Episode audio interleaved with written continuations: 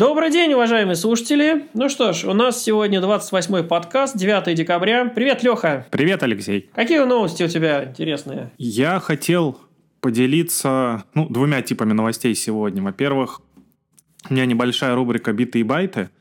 А, ну, во-вторых, некоторый обзор того, что произошло за неделю и новостей, которые, то, что говорится на слуху. Леха, мне кажется, это первый раз битый байт от тебя. Нет. Что-то очень суровое облачное. Да не первый раз. До этого уже в одном из предыдущих подкастов а, мы с тобой обсуждали, как на оркестраторе что-то можно было реализовать. А сегодня я поговорю про а, новый функционал, про Action-Based Extensibility у одного из заказчиков возникла необходимость расширить э, стандартные функции Verialize Automation, но не получилось, э, ну, вернее как, пока что в текущем релизе Verialize Automation не поддерживает такой одной операции, как работа со всеми возможностями NSX, а именно добавление, вернее, ну да, добавление сегмента NSX подключение в существующий один роутер. То есть uh, Verialize Automation при разворачивании блюпринта может с нуля создать T1 роутер, подключить его там, к T0 роутеру, на этом T1 роутере нарезать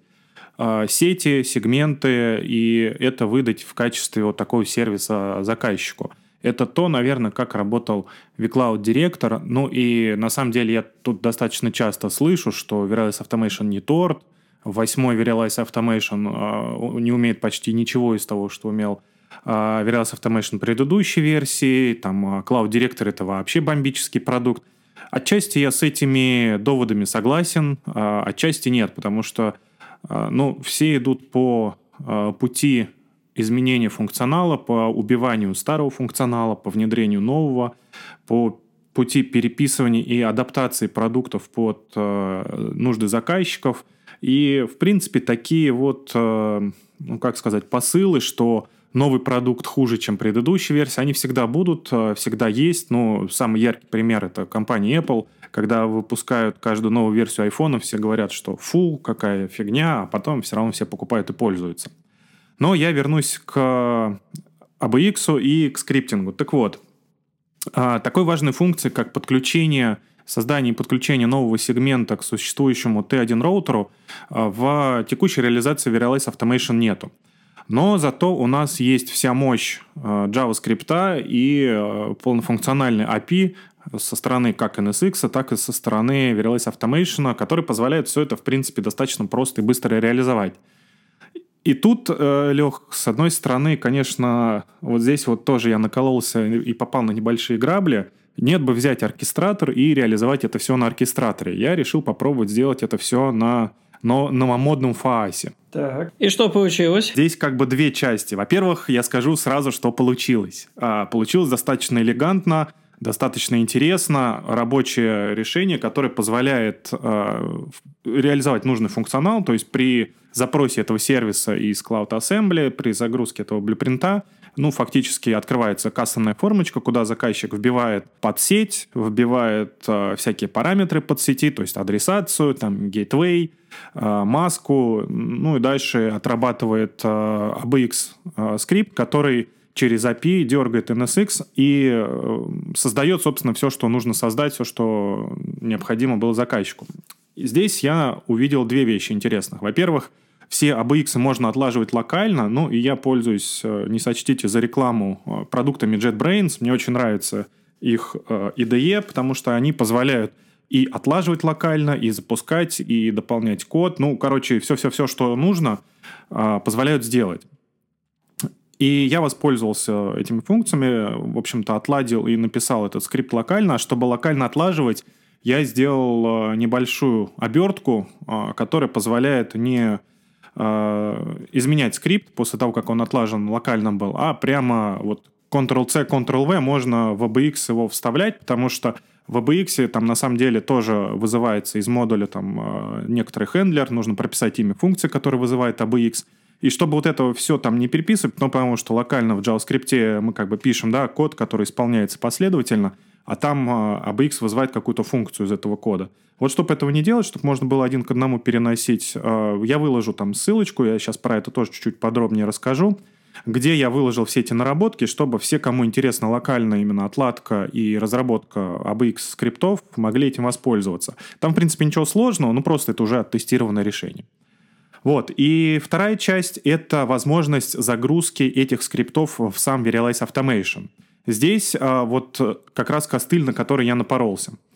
А, ну, даже не костыль, а небольшая такая бага, которая в скором времени будет поправлена. Ну, во-первых, я, а, когда разрабатывал ABX, как ты помнишь, мы обсуждали с тобой в одном из предыдущих подкастов, что у меня был опыт с амазоновской лямбдой, а, тоже фасом, который позволяет разрабатывать вот function, и используя идеологию function as a service, а, функции, которые небольшие, но выполняют ту или иную задачу. Да, было дело. Да, здесь, в принципе, то же самое. И э, я, основываясь на знаниях про AWS лямбду, э, сделал все то же самое. Причем, чтобы было красивше, так сказать, э, я на ноде Fetch сделал небольшую обертку, чтобы можно было просто и быстро запускать REST-запросы из разряда там не писать каждый раз обертки для try, для промисов и так далее, а просто вызывать функцию там типа get, и в эту функцию передавать URL. Или функцию post, и в эту функцию передать URL и данные, которые отправить нужного куда-то. Ну, в частности, поскольку настройки все в скрипте одинаковые, э, я использовал, ну, как я уже говорил, с NSX интеграцию, то каждый раз прописывать настройки, чтобы не было такой необходимости, просто вызвать ту или иную функцию. И разбил этот скриптик на несколько логических единиц, то есть там э, небольшой класс, который обращается к NSX, и отдельно функция, которая, э, основная функция, которая, используя этот класс, вызывает обращение к тому или иному endpoint API а, для вызова функции. Когда я загрузил это все в Vira, ну, естественно, ничего не работало. А, долго я пытался эту проблему решить, у меня ничего не получилось, я написал продукт менеджеру и оказалось в итоге, что в текущем релизе Verialize Automation — это баг, который не позволяет с локальным фаасом работать, используя несколько файлов, то есть разбивать скрипт на файлы. Ну, после того, как я все это объединил в один файл, Ctrl-C, Ctrl-V, засунул это в Verilis Automation, все заработало.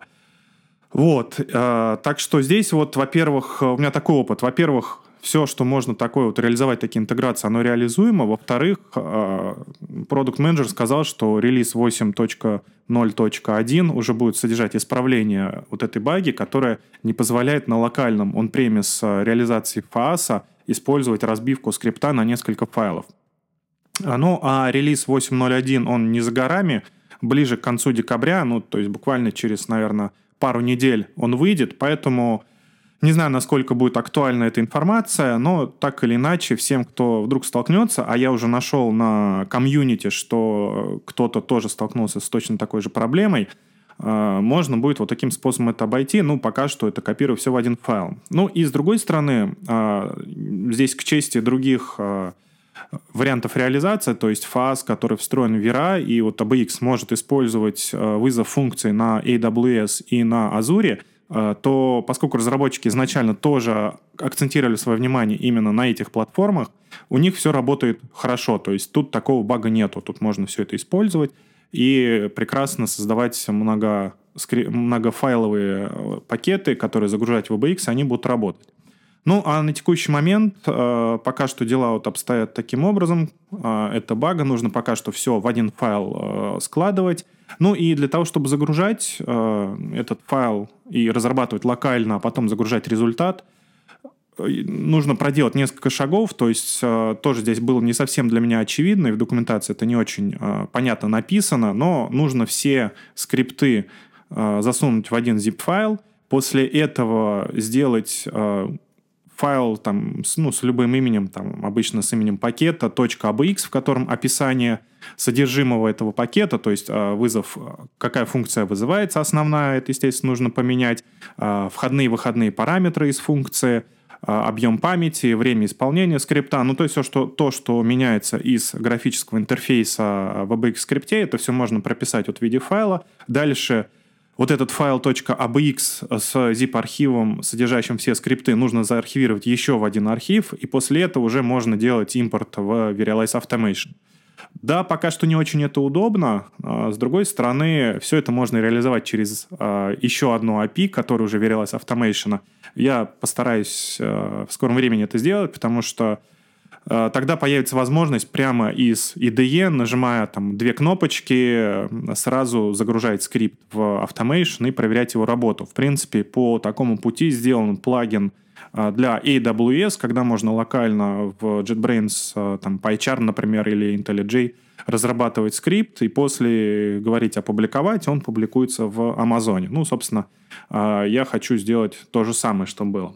Вот, ну а еще, а, поскольку достаточно часто возникают а, такие вопросы, решения вот таких, кажется, простых, но а, иногда уникальных задачек, я создал два репозитория.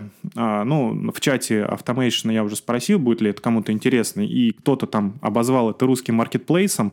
Пока что я создал репозиторий по ABX скриптам и по блюпринтам.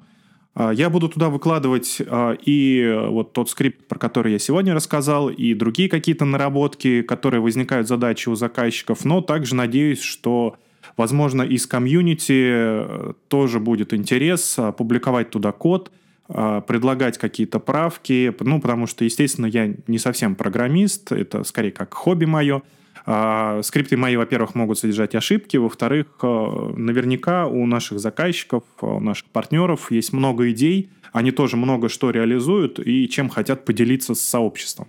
То есть попробуем организовать такой вот русский маркетплейс, русское сообщество, где на русском языке будем, во-первых, и описывать что-то, но, во-вторых, выкладывать свои какие-то такие вот идеи и решения. Наверное, Леха, это будет аналог. У тебя там только для, обуч... для облака скриптики, а для Workspace ONE? А, ну, я не стал лезть на твою поляну. У тебя же есть Digital Workspace а, портал, на котором ты всю вот эту информацию свою выкладываешь. Хотя, если хочешь, в принципе, тоже можем сделать, э, туда, ну, присоединить. То есть я создал проект по Verialize и там сделал два репозитория. Пока что там информации совсем немного, но я планирую вот э, после записи подкаста и выпуска добавить туда несколько новых скриптов. Ну, я подумаю, потому что на портале код статичен, то есть э, в репозитории, конечно, есть возможность форкать там, ввести всякие ветки.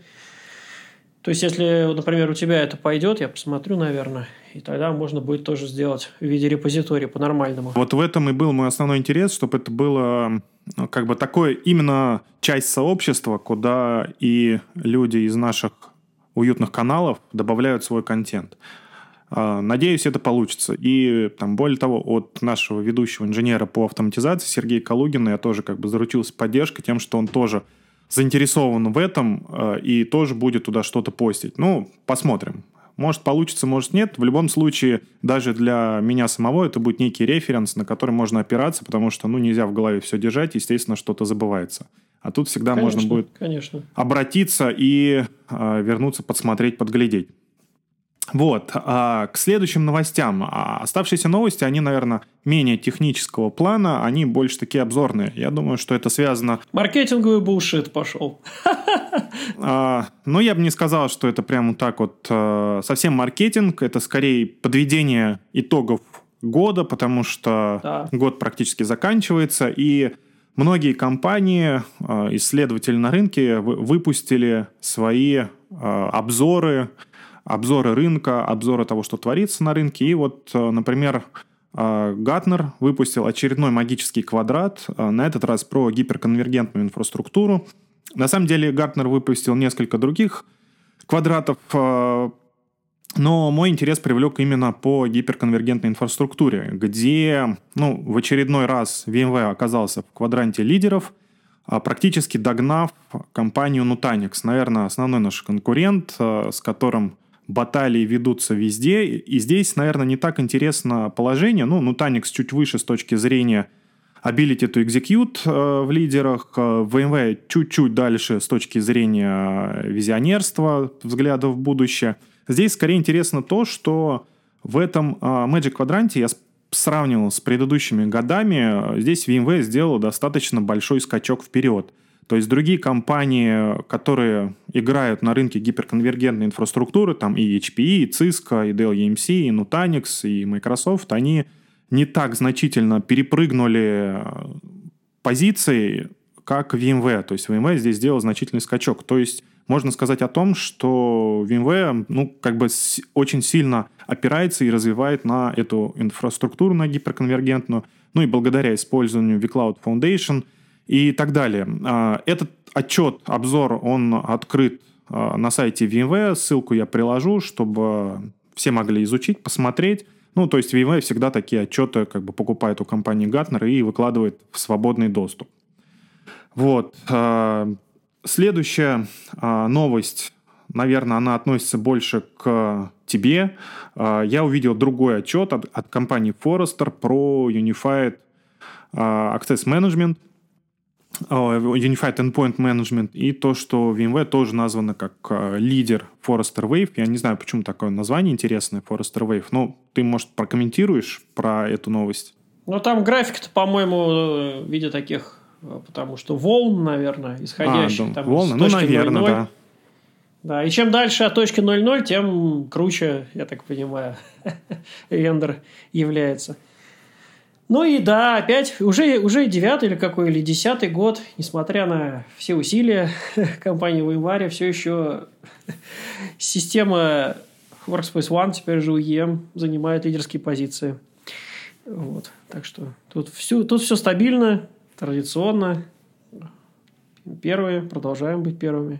А кто основные догоняющие конкуренты здесь? Там, насколько я помню, э, раньше были больше в фаворе, скажем так, различные конкуренты с on-premise решениями, то есть там э, Mobile Iron, Citrix там, в общем, участвовали. Последние несколько лет э, основными близкими конкурентами являются компании с облачной исключительно инфраструктурой Unified Management, это IBM MAS 360, Microsoft Э, наверное, наиболее такой из, из крупных, наверное, серьезный самый конкурент. Но, правда, с Microsoft интересная ситуация, поскольку у нас, э, у наших с ними взаимодействие очень плотное, и активно теперь уже техподдержка от Microsoft есть в случае совместного использования с Workspace ONE. И вот инструмент совместного такого сожительства двух систем – управления, ну и так далее. Поэтому такие интересные очень взаимоотношения, поэтому здесь нельзя так строго сказать, что вот там конкурент собственной инфраструктуры, потому что очень сильно инфраструктура там пересекается. Плюс э, в свете последней новости, где Microsoft объявил, что в январе будет единственной компанией, допущенной до совместного управления вместе с SCCM, с новых их Unified Endpoint Manager, совместно будет работать и при этом не вызывать э, ошибки переведения Windows в режим read-only по управлению со стороны SCCM. Так что тут вообще можно сказать о таком взаимном развитии, взаимной работе очень плотной. Вот, поэтому, ну, вот это вот из основных крупных э, конкурентов, пожалуй, которые вот есть. Остальные где-то там ближе к точке центральной по координатам. Понятно, понятно. Ну, я продолжу тогда про, следующую, про следующий обзор. Тоже такая, ну, от компании Gartner а, отчет о том, что по результатам а, выбора заказчиков со стороны Endpoint Protection Platforms а, Carbon Black опять впереди. И для того, чтобы попасть вот в этот отчет, Peer Insights Customer Choice э, вендору нужно э, как минимум иметь 50 ревью э, продукта, работы со средним рейтингом больше 4,2. И вот заказчики, которые используют именно Carbon Black, они отметили, что Carbon Black предотвращает больше, как это сказать-то, threads, это больше предотвращает больше угроз, угроз да, угроз, э, смотрит на то, ну, анализирует инфраструктуру и помогает быстрее и более эффективно реагировать на то, что происходит, и решать возникшие проблемы. Собственно, отчет он тоже э, доступен. Carbon Black, э, ну, тоже называется такой Cloud Native Endpoint Protection Platform, то есть э, платформа изначально э, разработана для облака, хотя сейчас, как ты помнишь, мы немножко переименовываем понятие Cloud Native и говорим, что теперь это Modern Applications. Но, в общем, а, по результатам опроса более 6 тысяч э, заказчиков глобально, э, включая заказчиков из Fortune 100, которые доверяют именно Carbon Black, э, защищать свои организации от различных вторжений, от кибератак и так далее. Вот Carbon Black опять впереди, и это на самом деле не может не радоваться и сам, не радовать. И самое интересное, что в принципе Carbon Black потихонечку проникает и интегрируется со всеми решениями VMware, ну и в том числе по end-user компьютингу. Следующая моя новость связана э, с AWS. Недавно прошел реинвент. Это, наверное, аналог э, мероприятия VMworld, где э, самым, наверное, интересным с точки зрения интеграции двух компаний было объявление о том, что в бета-версии запустился сервис Amazon Outpost. Э, я напомню, э, что это такое. Это э, ЦОД как услуга. То есть Amazon а, объявил, наверное, уже год назад, даже больше года назад, о том, что появится такая услуга, когда у Амазона с его портала можно заказать ЦОД себе, который приедет локально к заказчику, но будет подключен и централизованно управляться из э, общей консоли, которая есть у Амазона. То есть это будет как еще один регион для заказчика, где он может размещать свои собственные нагрузки. И когда AWS объявил о том, что вот этот сервис э, такой будет, там изначально было два варианта размещения э, ресурсов. Первый вариант — это используя ну, нативную виртуализацию Амазона. Второй вариант — это используя виртуализацию от VMware, то есть Cloud Foundation фактически. Можно читать именно как Cloud Foundation, и таким образом это полностью управляемый а, VMware сервис SDDC, который предоставляется как сервис, а, и внутри Cloud Foundation, то есть все продукты, которые мы предлагаем, только они обслуживаются, управляются, а, настраиваются, патчатся и так далее, все при, через централизованную консоль, и все это делается не заказчиком напрямую, а делается это компанией VMware. То есть это фактически ну, та же самая облачная услуга, как VMC, только эта услуга предоставляется а, локально позволяет а, заказать инфраструктуру себе, ее привезут, локально установят, то есть этот сот будет, который находится у заказчика, а, дислоцироваться, а с другой стороны управляться централизованно. Этот сервис вышел в виде бета пока что только в регионе США, но скоро он будет доступен также и в европейском регионе, ну, возможно, когда-то и в российском. А, это удобно тем, что не нужно обслуживать сот, не нужно следить за инфраструктурой. Ну, поскольку, как я уже сказал, все это производится специалистами VMware, ну и в частности Amazon или какими-то другими, которые доставляют этот сот локально, собственно, и устанавливают у заказчика. Заказчику остается только размещать, размещать рабочие нагрузки. Несмотря на то, что этот сервис пока что недоступен в России. Мне кажется, он очень интересным. Он соответствует э, идеологии edge компьютинга и доставки вот таких микроцодиков на границу вычислений. То есть, возможно, это будет интересно даже и российским компаниям, которые имеют представительство за рубежом. Вместо того, чтобы закупать где-то оборудование, все это подключать, настраивать и так далее, можно просто заказать и приедет уже готовый ЦОД с установленной инфраструктурой VMware, можно подсоединить к текущей инфраструктуре, ну и начать, собственно, работать. Ссылочку на номинацию компаний а, я тоже приложу к нашей записи, но, наверное, это будет интересно тем, у кого есть представительство в Соединенных Штатах, потому что, как я сказал, бета-версия пока что открыта только для Соединенных Штатов. Ну и заканчивая про, про свои новости, я скажу о том, что на портале Pathfinder э, открылось два новых, я даже не знаю, это нельзя назвать курсами, но таких э, обзорных трека, а, в которых можно познакомиться с Enterprise PKS, еще раз пройти лабораторную работу с описанием, причем пройти как на тест-драйве, так и hands-on labs, а, посмотреть там документацию, инструкцию.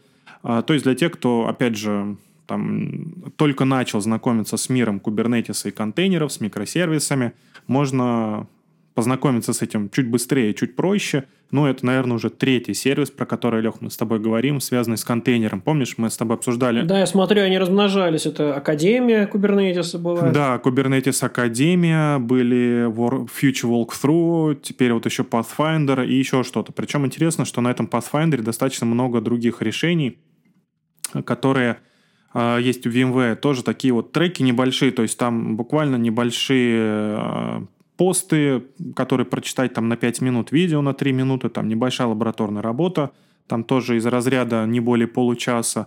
Ну и там или на тест-драйве посмотреть консоли, поэкспериментировать. Ну и то же самое, а, такой же такой же раздел по вот, э, ну, обучению, такому легкому обучению, там, введению в технологию, то, что называется, наверное, пропедевтику у врачей, Introduction to Workspace Security, то есть введение в безопасность Workspace э, на базе Workspace ONE и Carbon Black. То есть, ну, понятно, что Workspace ONE уже достаточно плотно у наших заказчиков присутствует, много у кого он есть. Ну, а здесь же интересно то, что вот э, все это в разрезе э, безопасности и, в частности, решения Carbon Black, то есть э, заказчики могут познакомиться. Мы про это много говорим, здесь же это можно пощупать руками, посмотреть, поэкспериментировать и ознакомиться с технологией. Ну и в заключение, э, я уже сегодня и в прошлый раз, да уже давно говорю о том, что Cloud Native Applications теперь переименовывается в Modern Applications, в современные приложения. А, вышел такой достаточно длинный пост, а, в котором рассказывается, что такое современное приложение, почему не каждое приложение, которое написано вот прямо здесь и сейчас, можно назвать современным, а, какие основные характеристики современного приложения, ну и вообще взгляд VMware в том числе на вот мир современных приложений, микросервисной архитектуры и того, куда все идет. А, повторюсь, это запись в блоге Окто, то есть это а, нашего технологического такого подразделения, которое рассказывает про всякие новинки, про всякие а, родмапы, рассказывает про то, что творится на рынке и куда движется VMware и индустрия в целом. И в этом посте тоже много отсылок к другим сведениям, что такое сервис-ориентированная архитектура, что такое там клиент-сервисная архитектура, различным а, понятиям, что такое там хаос-манки тестирование, помнишь, про которое мы с тобой обсуждали там, да, э, и, да, и так да, далее, да. и так далее. То есть это так вот, из разряда, с одной стороны, это, в принципе, ну, статья минут там на 15 почитать, с другой стороны, она расширяет кругозор, потому что отправляет к различным терминам и понятиям а, из всех областей, связанных с разработкой современного программного обеспечения.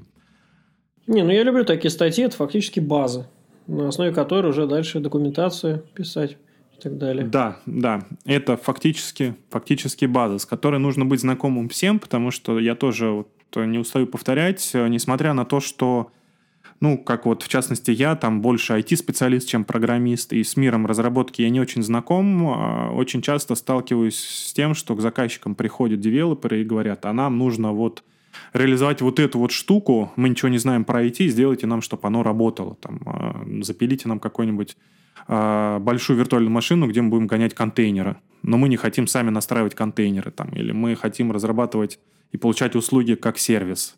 Сделайте нам вот так вот. Ну, то есть даже ну, айтишникам всем современным нужно понимать и знать понятия из DevOps, из Modern Applications, что такое микросервисная архитектура и так далее, потому что это важно поскольку завтра к ним придут разработчики, которые будут просить ту или иную функцию от инфраструктуры. Ну, здесь я заканчиваю, Лех, и передаю слово тебе. Рассказывай, что у тебя интересного. Ну да, я расскажу, но ты уже рассказал там одну из новостей по поводу лидерства Workspace ONE, а, поэтому я расскажу больше такие конкретные, наверное, прикладные некоторые вещи.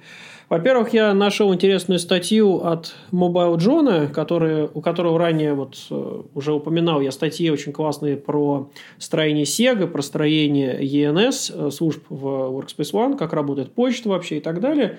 И вот у него в самом конце э, ноября вышла интересная статья про то, как API работает в Workspace ONE UEM, как подключаться. Ну и самое ценное, пожалуй, это то, что он разобрал а, вторую версию API, на которую AirWatch э, постепенно мигрирует, но все никак это до конца не сделает, потому что функционал в API версии 1 гораздо шире зачастую, чем в API версии 2.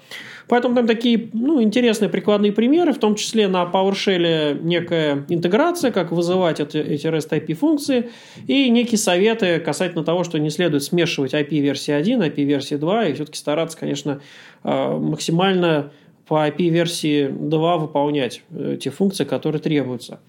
А, еще одна интересная тема. Э, вот среди приложений, которые наши разработчики выпускают для мобильных устройств, есть интересное приложение под названием Workspace ONE PIVD Manager, которое, ну, скажем так, получает незаслуженно, пожалуй, мало внимания. Она, оно кажется несколько узкоспециализированным. И вот я нашел интересный ролик, ссылку на который, конечно, прикладываю, по использованию этого приложения. По сути, это инструмент для удобного а, использования и управления сертификатами на мобильном устройстве, а также значит, приложение, которое позволяет не, не подключать э, какие-то токены для того, чтобы заходить в, в ПК или в ноутбук, а вместо этого использовать телефон, но не как это делает VMware Verify через push Э, систему, а непосредственно через Bluetooth канал. Ну вот ролик есть, который показывает, что можно проинициализировать PIVD менеджер на телефоне, заложить в него сертификаты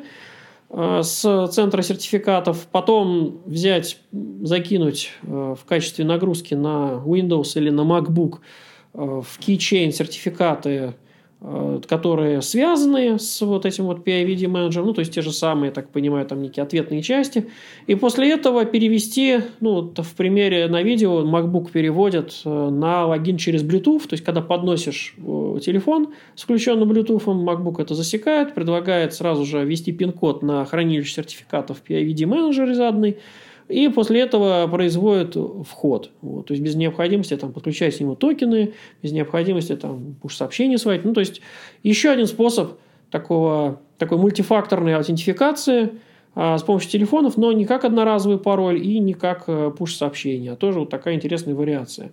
Вот. Ну, в принципе, довольно-таки интересный способ для тех, кого не устраивают там какие-то вот иные способы аутентификации многофакторной. Ну и э, вышла интересная статья про жизнь Windows 7. Она постепенно заканчивается, и, и в целом поддержка в январе на Windows 7 операционную систему официально будет завершена, и дальше будет только расширенная поддержка уже от Microsoft.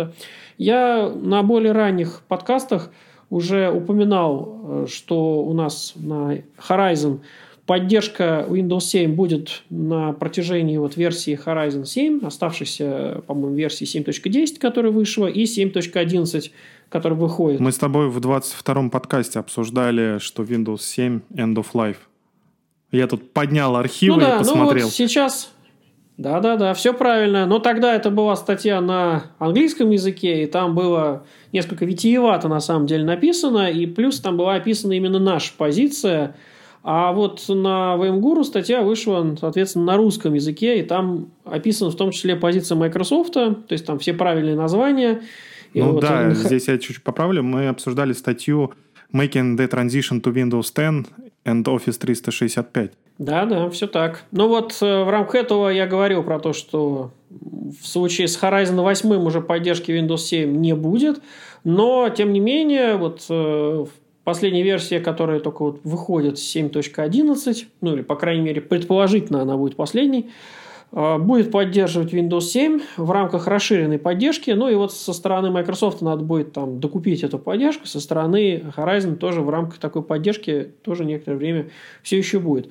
Однако вот я смотрю уже, э, ну, многие заказчики постепенно думают о переходе.